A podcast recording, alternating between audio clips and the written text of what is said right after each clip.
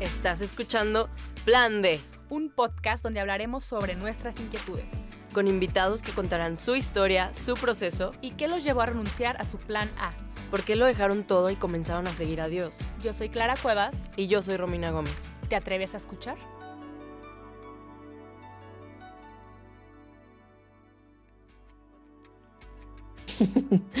Hola amigos, ¿cómo están? Bienvenidos a otro episodio del Plan D. Estamos muy contentas de que estén escuchándonos o viéndonos si están en, YouTube. ¿Cómo estás, Clara?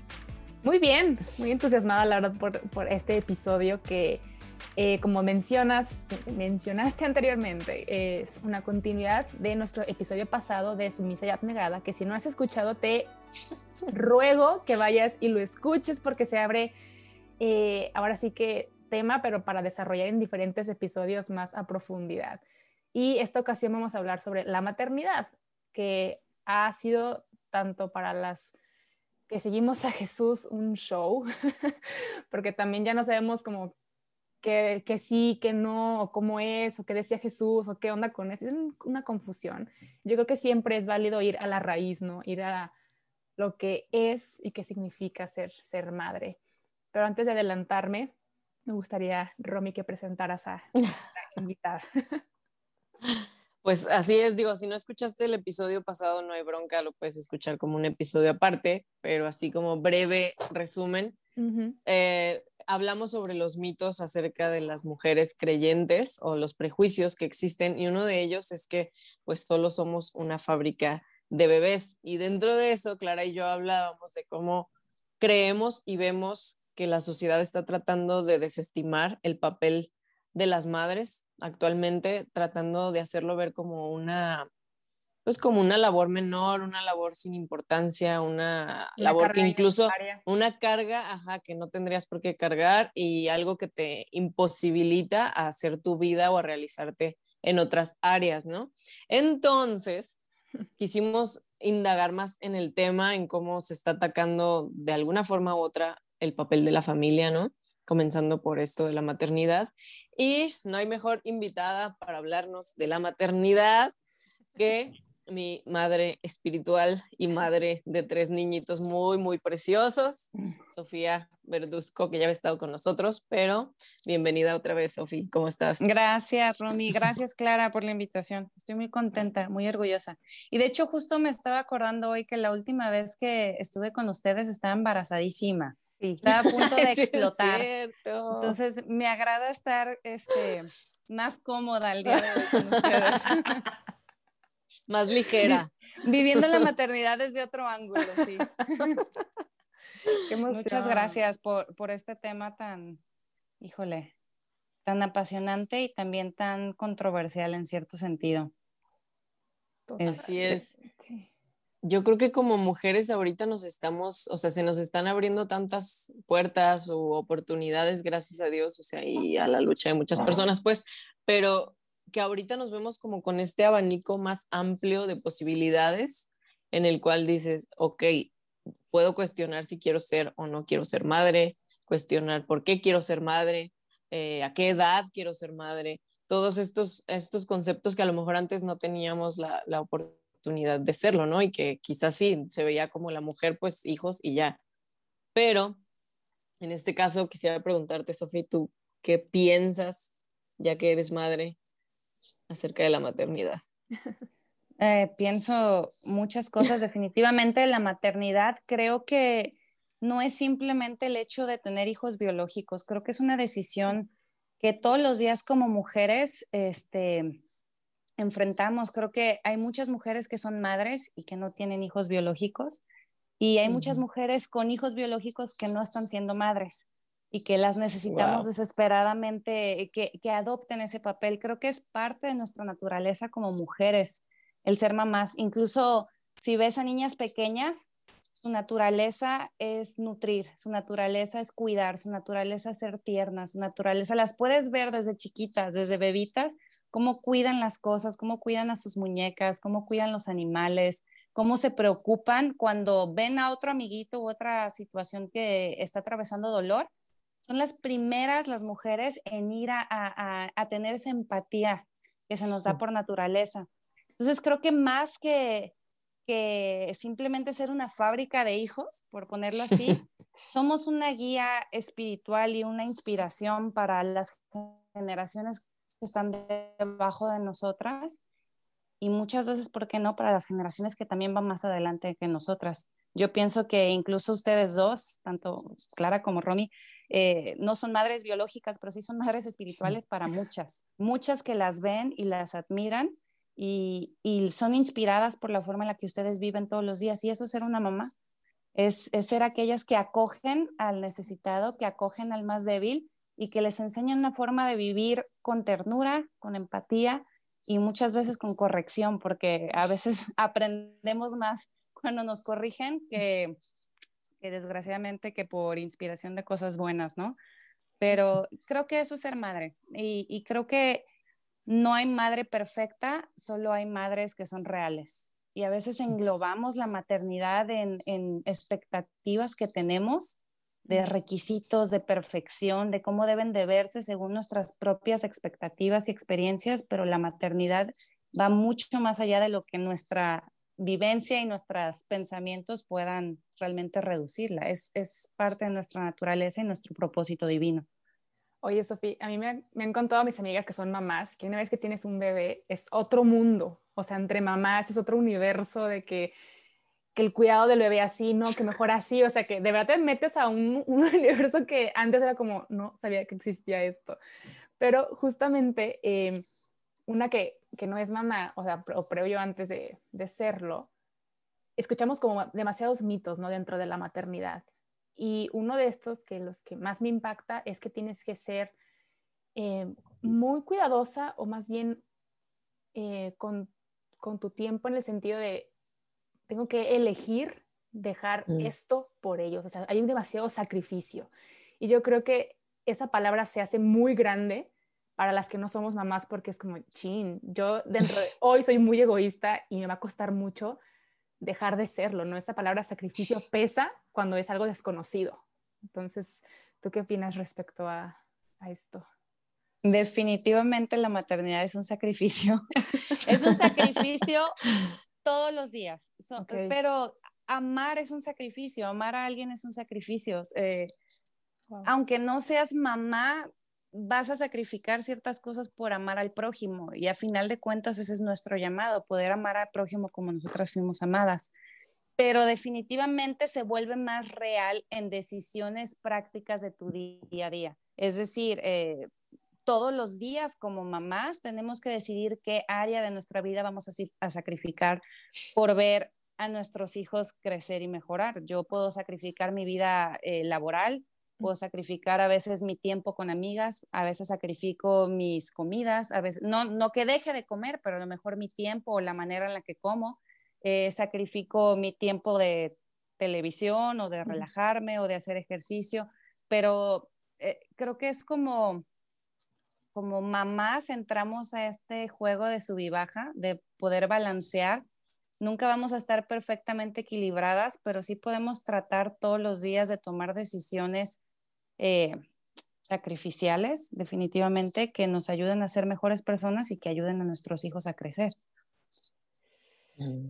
¿Qué es lo que más te ha costado a ti como mamá sacrificar? O sea, en lo que sí dices como, ah, esto sí me pesa. Híjole, creo que todos los días hay cosas que, que sacrifico que me cuestan trabajo. Creo que no es una en específico, pero hay veces que me siento excluida de la vida mm. del mundo. Eh, siento que ya no encajo, que no participo y que mi mundo se redujo solo a las cuatro paredes de mi casa y, el caos que hay dentro de mi casa. A veces me he sacrificado mi cuerpo eh, cuando estoy embarazada, cuando estoy lactando, cuando he tenido que parir tres hijos, sacrifico mi cuerpo y mi comunidad. A veces he tenido que sacrificar a mi esposo cuando lo comparto con mis hijos y, y llega a, a los que, bueno, ustedes dos conocen a mi esposo, pero cuando llega cuando llega Guillermo a la casa y yo lo primero que quiero es ir a platicar con él o a convivir con él y mis hijos corren y quieren estar con él, pues tengo que sacrificarlo a él. A veces sacrifico a mi mamá porque ahora es la abuela. Entonces, ah, no, yo, yo ya no importo, yo ya paso a segundo término y mis hijos son los importantes. literal, todos los días sacrifico cosas y creo que lo que más me ha costado o en lo que podría englobar Romy sería mi, mi egoísmo, el ponerme a mí primero. Creo que todos los días me sacrifico a mí misma y híjole, cómo me cuesta. Me sigue costando y ya llevo seis años en esto, poquito, ¿eh? pero me sigue costando. Wow. Oye, Sofía, a lo mejor va a ser una pregunta muy, muy atrevida, pero me da mucha curiosidad porque pues veo muchas mamás alrededor, ¿no? Y yo sé que todas tienen un sacrificio todos los días, pero ¿vale la pena este sacrificio? definitivamente. Definitivamente vale la pena. No, no, no solo por mis hijos biológicos, sino realmente creo que va, es, es trascendental, es, es el legado que estamos dejando, es el cambio que estamos haciendo en el mundo. Creo que hoy en día como mujeres, eh, como bien decían al principio, tenemos un abanico de posibilidades, tenemos muchas oportunidades de, de cosas que podemos hacer, libertad, expresión, todo y todas queremos hacer un cambio y todas queremos hacer la diferencia y a veces creemos que cuando somos mamás se nos acaba la oportunidad de hacer un cambio en el mundo o se nos acaba la oportunidad por algunos años de crecer y, y emprender y no sé, o sea, nos ponemos este estigma de que la maternidad es el fin del mundo y la realidad creo que ahí comienza. Creo que ahí comenzamos a transformar el mundo con pequeños ejemplos todos los días de, perdón, de gracia, de compasión, enseñarles a ser esforzados, demostrarles con tu ejemplo cómo trabajas. Todos los días estás haciendo la diferencia. Entonces, definitivamente creo que, creo que vale la pena cada sacrificio que, que haces. Wow.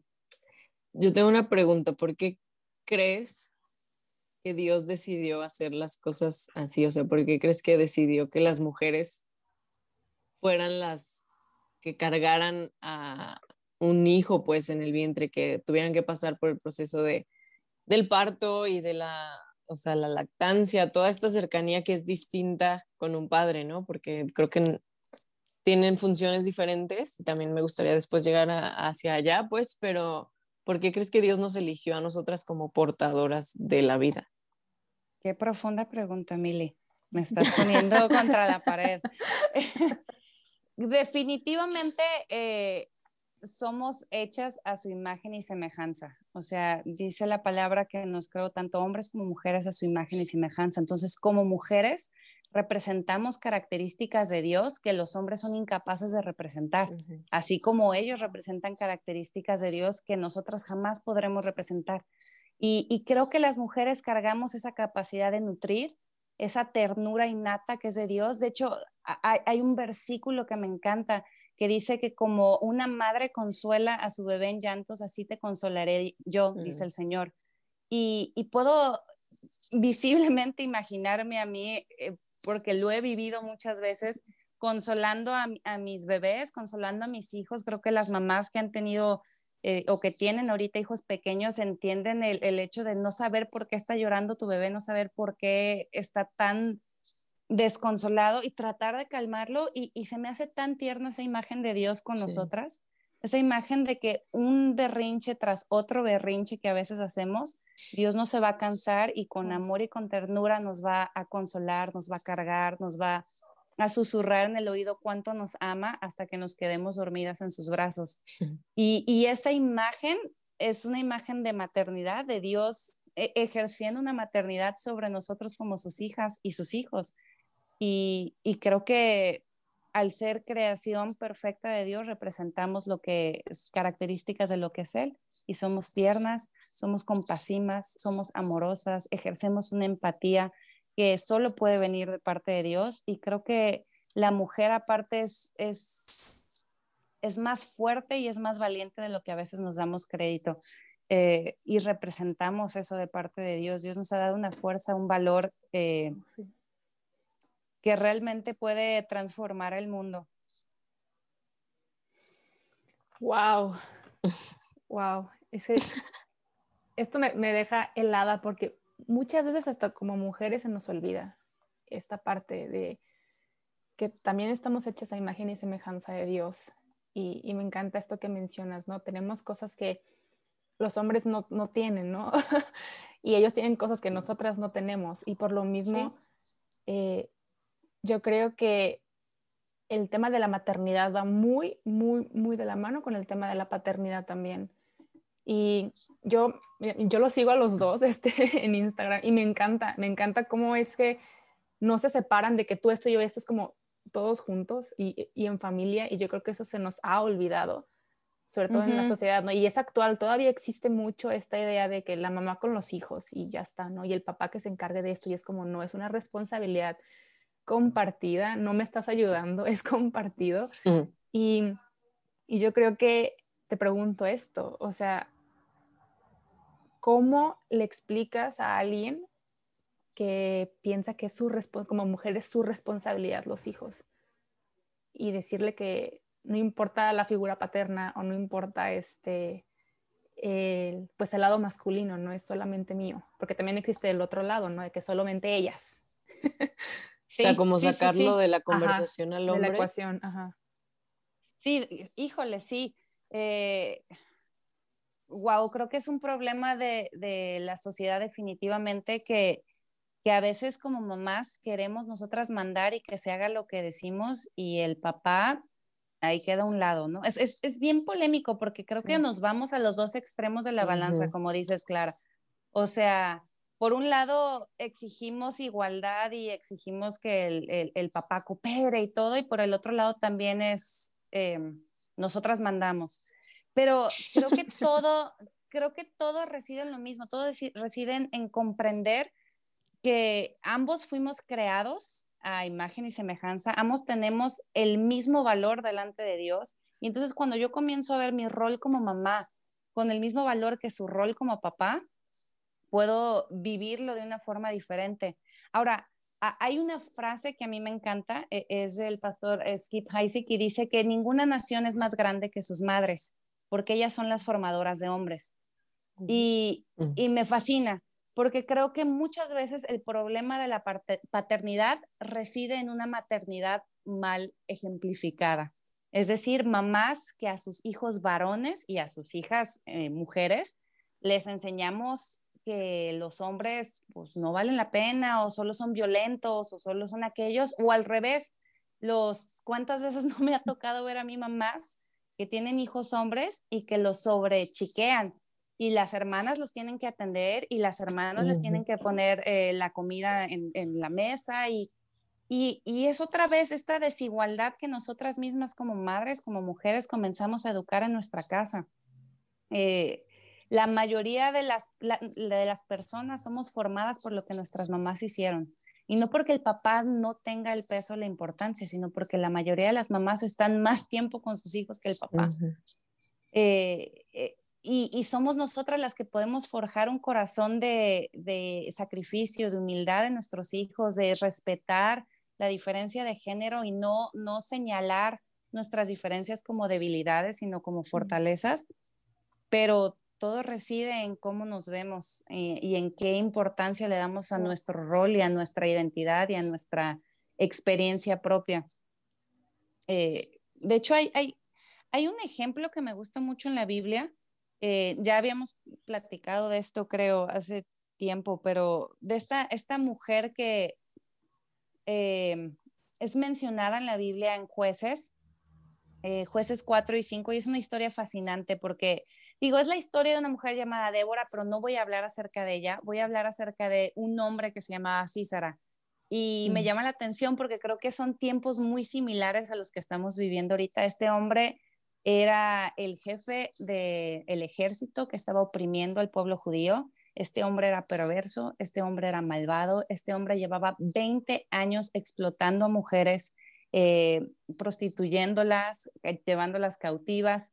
Y hay, un, hay unos versos tan interesantes en Jueces 5 en donde se cita a la madre de, esta de este hombre y, y se le imagina que está esperando a su bebito a su varoncito llegar a casa, ¿no? Y se dice, ¿dónde está mi bebé? Seguro ya trae a dos mujeres, seguro ya trae a dos y las está violando. Y qué padre, ya se debe haber repartido el botín. Y me pongo tanto a pensar en esta mamá y en cuántos hombres violentos hay allá afuera, en cuántos eh, hombres corruptos, perversos, malvados hay allá afuera, y que sus mamás les solaparon todo, todo el tiempo creyendo que amándolos iban a hacer la diferencia, cuando la realidad es que si no aprendemos a instruir a nuestros hijos en amar a Dios primero, jamás haremos una diferencia. Al contrario, podemos perjudicar al mundo eh, terriblemente. Esta mujer creía que amando a su Cisarita y solapándole y teniéndole su plato de sopita caliente en la casa cuando llegara de estar con las mujeres que había prostituido iba a ser una buena mamá, pero jamás le enseñó a, a tener respeto, jamás le enseñó a amar, jamás se sacrificó ella su comodidad en disciplinar a su hijo. Y, y ahí comienza todo el problema, en no, no tomar la maternidad como una responsabilidad honrosa, sino en tomarla como una carga y buscar la salida fácil de la maternidad, porque bien podríamos hacer eso, bien podríamos evitar eh, ser responsables y, y, llevar una maternidad muy cómoda, pero realmente no estaríamos mejorando el mundo en nada. Creo que me fui muy, muy largo con no, esto. No, no, no. No, fue una gran respuesta. Wow.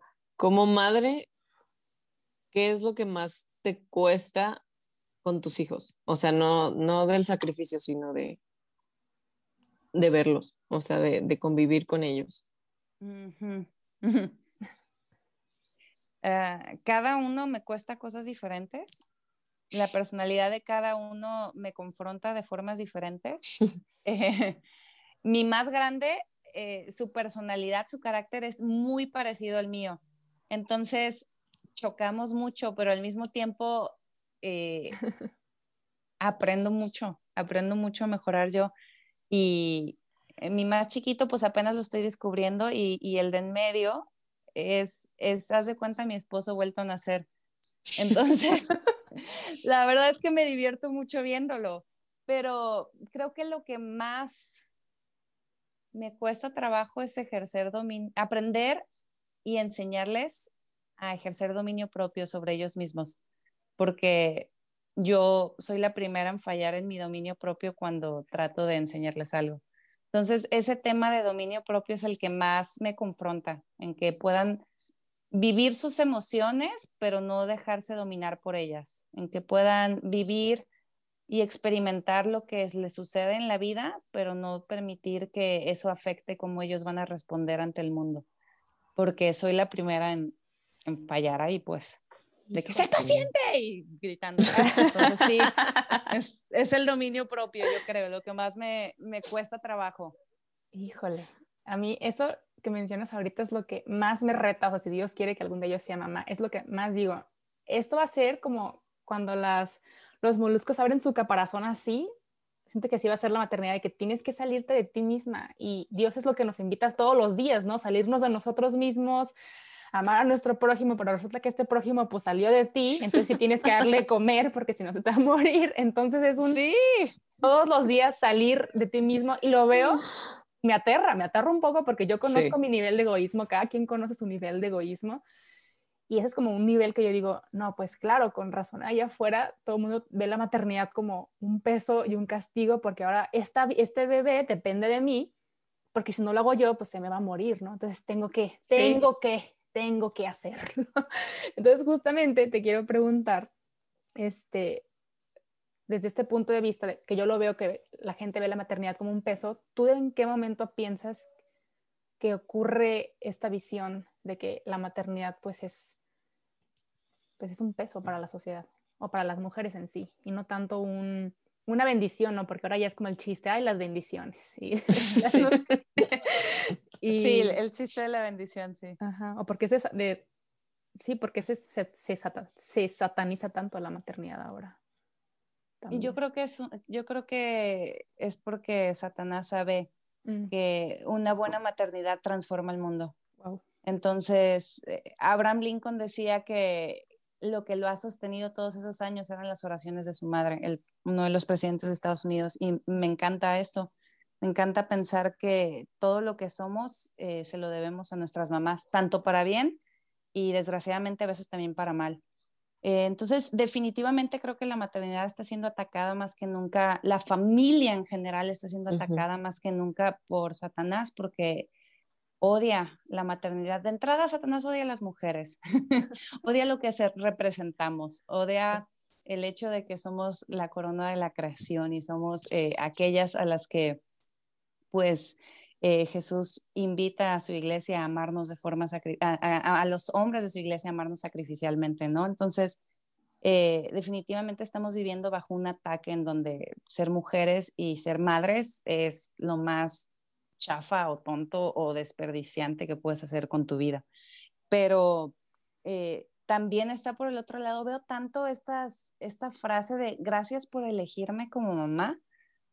Y también, la verdad, me da mucha risa pensar en que podemos llegar a ser tan egoístas. De entrada me da risa pensar que ahí están los bebés flotando buscando ver a qué mujer van a elegir como mamá, pero pensar que somos tan egoístas como si a mí me hubieran elegido mis hijos para yo ser su mamá, siendo tan imperfecta o siendo teniendo tantas fallas, la maternidad es un regalo de Dios y tus hijos no te eligen. Dios te eligió a ti para ser la mamá de tus hijos. Y es tan diferente. Y, y si comenzamos a ver también a nuestros hijos como nuestros diosesitos, como aquellos a los cuales le tengo que cumplir cada capricho y, me doblego ante cualquier berrinche de ellos, pues también ahí se nos acaba la vida, literalmente. Entonces ahí comienza ese mal que, que, decimos, ¿no? Literal, si yo empiezo a ver que mis hijos son, son lo mejor de mi vida y lo máximo de mi vida, pues se acaba la mía. Sí, y comienzo a ver que mis hijos son la responsabilidad que Dios me ha dado, entonces sigo viviendo mi vida de forma responsable y puedo entonces ejercer eh, ese don divino que Dios me ha entregado de ser mamá de ellos, pero no es al revés. Entonces creo que son esas dos, cosas, Clara, que, que atacan tanto la maternidad hoy en día. preguntar algo, Romy? sí, no estoy como Yo también. procesando la información. Pero, ¿qué era lo que te daba más miedo antes de ser mamá y qué es lo que más miedo te da ahora que ya lo eres? wow. Eh, me daba miedo no ser suficiente. Eso me daba mucho miedo. He aprendido que nunca voy a ser suficiente, eh, pero que ya soy suficiente para Dios. Eh, es un proceso, creo, todos los días. ¿Y qué me da miedo hoy en día? No, no instruir a mis hijos conforme a los caminos de Dios. Eh, eso me da mucho miedo. Me da mucho miedo que el día que mi vida aquí se termine y que mis hijos queden en este mundo, no amen a Dios con todo su corazón y disfruten la vida que Dios les ha dado. Eso me aterra, que, que mis hijos no, no disfruten su vida y no como este speech de yo solo que quiero que seas feliz, porque también esa es otra área de la maternidad que después podemos discutir, que me molesta bastante, pero que disfruten, que disfruten lo que Dios les ha dado, que amen a Dios y que disfruten. Eso me da mucho miedo y, y pues es la oración que tengo con Dios todos los días. ¿Qué pensarías? O sea, que más bien, ¿qué le dirías a una mujer que ahorita cree, porque yo sé, o sea, tú estudiaste una carrera, tú, o sea, tienes un matrimonio, obviamente tienes sueños en todas las áreas de tu vida, no nada más en la maternidad. ¿Qué le dirías a una mujer que en estos momentos desvalora la maternidad? O sea, que lo ve como, como eso, pues que le va a quitar sus sueños.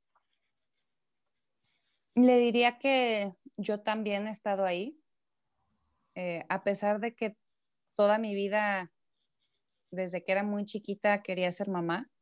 Incluso una de mis, de mis primas se reía muchísimo porque ella de que yo voy a ser arquitecta y yo, yo voy a ser mamá futbolera, le decía.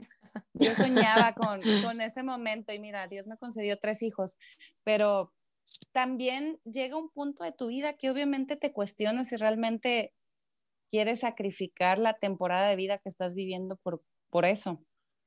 Y, yo diría que se extienda gracia, que se tenga paciencia, que hay un tiempo para todo y que no son sacrificios blancos y negros, son sacrificios grises. no vas a tener que terminar tu carrera laboral o terminar, eh, no sé, cualquier proyecto que estás emprendiendo por tener hijos. Puedes vivir ambos y disfrutar ambos a sus mm. tiempos y tratar de balancear con sabiduría y con gracia eh, todos los procesos de tu vida.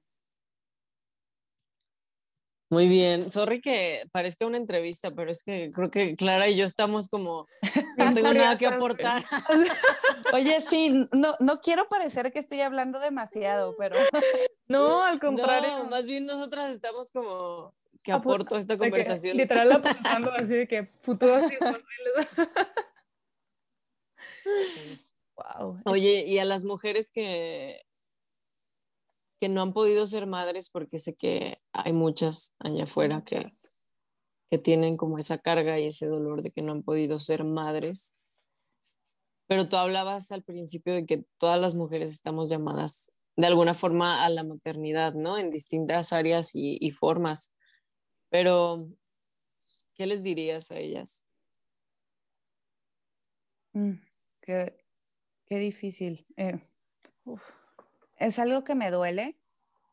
Em, de hecho, hoy, hoy estaba leyendo acerca de, esta historia en Primera de Samuel 1, de estas dos, dos mujeres muy interesantes. Una se llamaba Perina y otra se llamaba Ana. Y una tenía hijos y la otra no. Mm. Y Ana, esa mujer que era estéril, lloraba todos los días y, se cuestionaba por qué no podía tener hijos. Y, la otra mujer, Perina, en lugar de abrazarla y acogerla y, apoyarla, se burlaba de ella. Y, y, creo que muchas veces, no solo en el tema de la maternidad, como mujeres somos las primeras en atacarnos, somos las primeras en, en señalarle a la otra que no es suficiente o que no está teniendo la, no está cumpliendo con las expectativas que se le tiene como mujer. Y, creo que aquellas que no han podido ser madres, creo que Dios es un Dios de imposibles. Creo que mi esposo siempre dice esta frase y me encanta porque dice que a Dios le encanta jugar con el marcador en contra. Eh, porque creo que Dios puede hacer milagros y que creo que podemos ser mucho más fructíferas que lo que nuestro vientre nos, nos diga. Y podemos ser, esa mujer, Ana, después tuvo un hijo.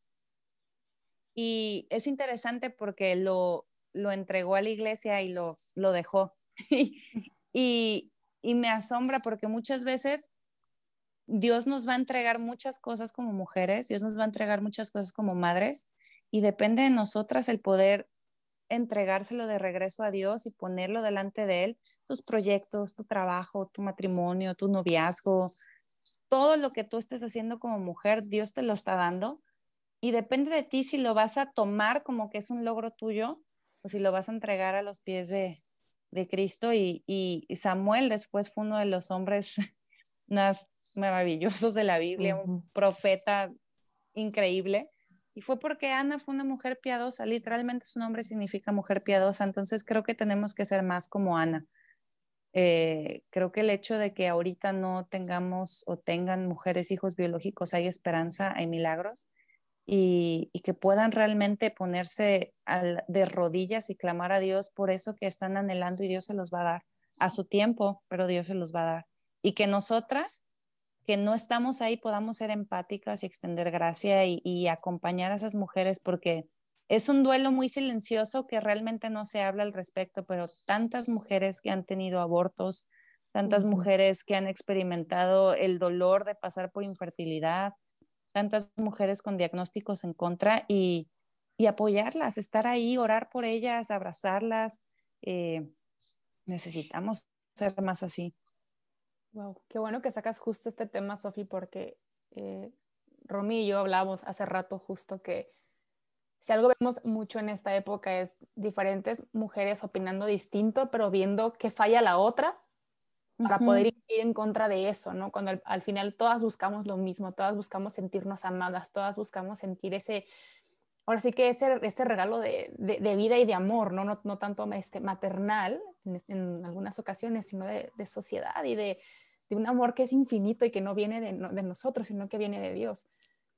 Pero esto que dices es muy fuerte y muy importante porque a veces se nos olvida que podemos ser esa mirada de Cristo para la otra que está, está sufriendo, que no se la está pasando tan bien. Y rechazamos ese regalo de maternidad, de, la empatía que tenemos por usarlo en contra de la otra.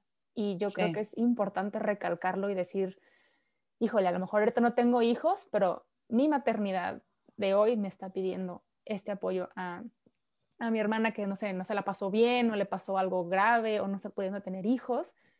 Pero es esta sensibilidad que traemos por naturaleza, y justo lo mencionabas al principio. O sea, no podemos negarla y no podemos hacernos sordas o ciegas por el simple hecho de que no lo pasamos o no lo vivimos.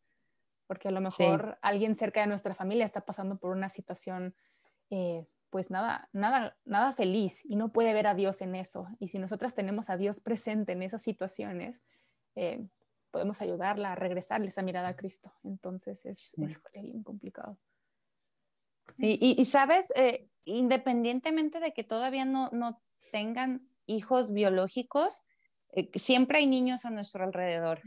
Eh, hay, hay, hay una necesidad desesperante de nuestra sociedad por mamás que se levanten. hay muchos huérfanos que tienen mamás biológicas, muchas jóvenes huérfanas con mamás ausentes. Estarán ahí de carne y hueso, pero no están en espíritu, no las están instruyendo, no las están amando, no les están extendiendo gracias. Muchas, muchas mujeres realmente tienen una relación muy conflictiva con su mamá. Es tan interesante eso. Muchas de mis amigas, eh, las heridas más grandes en su vida han, sido causadas por su mamá. Y, y creo que podemos ahí entrar las mamás eh, espirituales, en el sentido de que hay mujeres a nuestro alrededor, niños a nuestro alrededor, jóvenes a nuestro alrededor que necesitan inspiración, que necesitan gracia, que necesitan amor. Incluso este ejemplo que mencionaba hace rato de, de la mamá de Císara, de este hombre perverso, en jueces 5, cuando se cita acerca de esta mamá, se dice que esta mujer voltea con sus doncellas y les pregunta, ¿dónde estará mi hijo? Es decir, que había mujeres a su alrededor que sabían de la existencia de su hijo y al parecer estaban encargadas de este hijo, ¿no? Y me pregunto cuántas mamás no le depositan la responsabilidad de la educación de sus hijos a las maestras, a la televisión, a las nanas, a la señora del quehacer, a, las abuelas, a la iglesia. Y, nuestras quejas eh, como sociedades porque, ah, los hombres, pero mamás, ¿qué estamos haciendo? Tías, ¿qué estamos haciendo? Esas doncellas sabían que César era un perverso y no le decían nada a la mamá. A lo mejor hay alguna tía ahí que sabe que su sobrino necesita ayuda y no se atreve a decirle a su hermana o a su hermano, oye, tu hijo está mal. O a lo mejor ahí hay abuelas que saben que sus nietos están teniendo problemas y no se atreven a decirle a la mamá. A lo mejor hay maestras que sacrificialmente aman a sus alumnos. o sea, yo, yo, yo sé de maestras de mis hijos que, que, han amado a mis hijos y no les damos el crédito y no se dan el crédito de saber que están haciendo una diferencia en esos niños. Entonces, como mujeres, como esas doncellas que, que se refiere este pasaje en jueces, ¿qué estamos haciendo con esos cíceras? Y con esas cíceras, porque hay muchas mujeres muy malvadas y muy perversas pero como son mujeres, ahorita son intocables, ¿verdad? Ahorita no podemos opinar al respecto de ellas. Pero ¿qué estamos haciendo? Ahí podemos ejercer nuestra maternidad, ahí podemos ejercer nuestra inspiración y, enseñarles cómo se vive conforme al camino y conforme a, la palabra de Dios. Wow. Sofi, me encantaría que nos ayudaras. No sé si tengas una pregunta más, Romy. No. Para no, no, no. Pasar a la, al cierre de la oración. Yo creo que... Ya hablé muchísimo. No, no. no, al contrario, creo que, bueno, la personal ha sido un episodio bastante revelador, sobre todo porque, como te digo, no, no tengo esta perspectiva maternal todavía desde un sentido personal de bebés, porque no la, no la tengo. Creo que estas conversaciones son muy sanadoras. Lo que sabemos de la maternidad es por el mito de otra mamá o la queja de otra mamá, pero no nada de todos los los lados que tiene una maternidad. Y sé que hay muchos, no nada más los que tocamos aquí en este tema, en este, en este episodio, pero yo sí invitaría a todas las eh, mujeres y hombres también que estén escuchando esto, que se atrevan a abrir diálogos sobre la maternidad, no solamente que si el aborto sí, aborto no, o sea, realmente profundizar lo que es la maternidad, porque la maternidad no solamente es el tema del aborto, es... Parir. Ajá, o parir, una de las dos, es todo lo demás, todo lo que conlleva espiritualmente, físicamente, em, no sé, ¿no? Todo lo que tocamos en este episodio y que nos comparte Sofi, es demasiada sabiduría y hay demasiadas madres tan sabias que han aprendido a través de sus hijos, que incluso los hijos ni siquiera saben que les están enseñando a las mamás. Yo fui niñera seis meses y dije, no, todo lo que aprendí, no me imagino mamá de por vida. Tú que llevas seis años de mamá, no me imagino todo lo que has eh, crecido. Entonces, abramos este diálogo con esas, esas grandes mujeres de nuestra época que saben eh, que tienen mucho que compartir.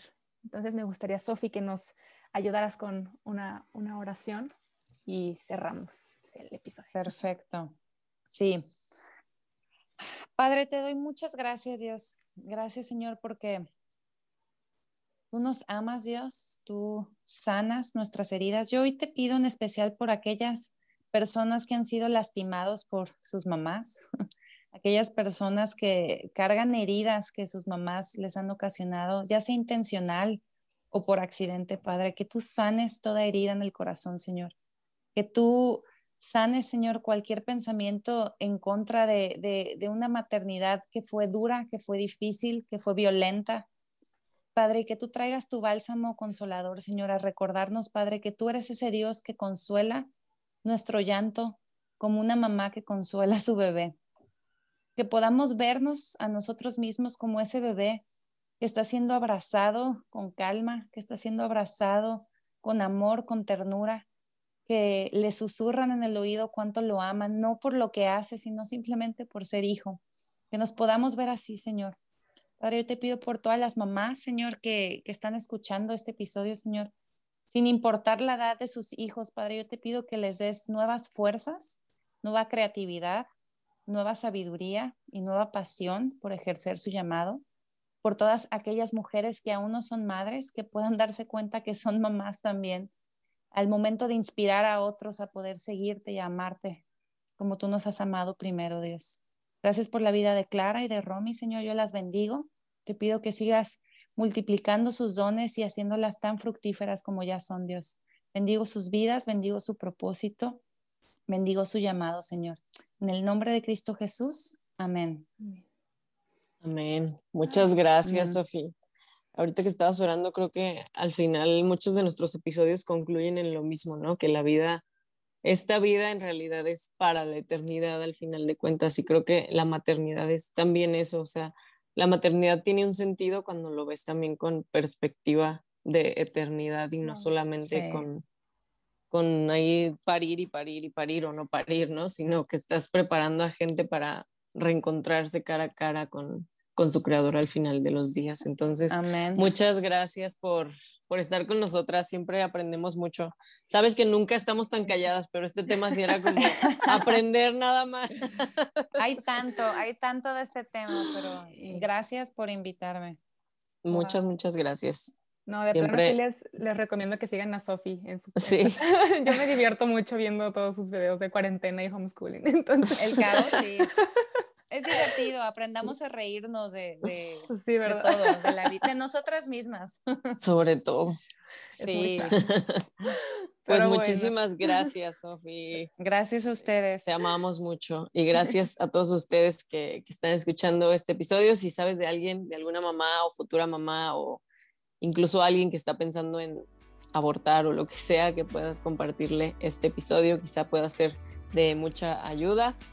Y no sé si quieres decir algo más, Clara. No, pues nada, que nos sigan en YouTube y en Instagram como arroba el punto plan D. Muchas gracias porque se ve que les gusta el contenido, entonces lo podemos ver reflejado ahí en YouTube y en, y en Instagram. Y pues nada, que oren por nosotras, oren por Sofi y nos escuchamos en el siguiente episodio. Bye. Bye. Bye.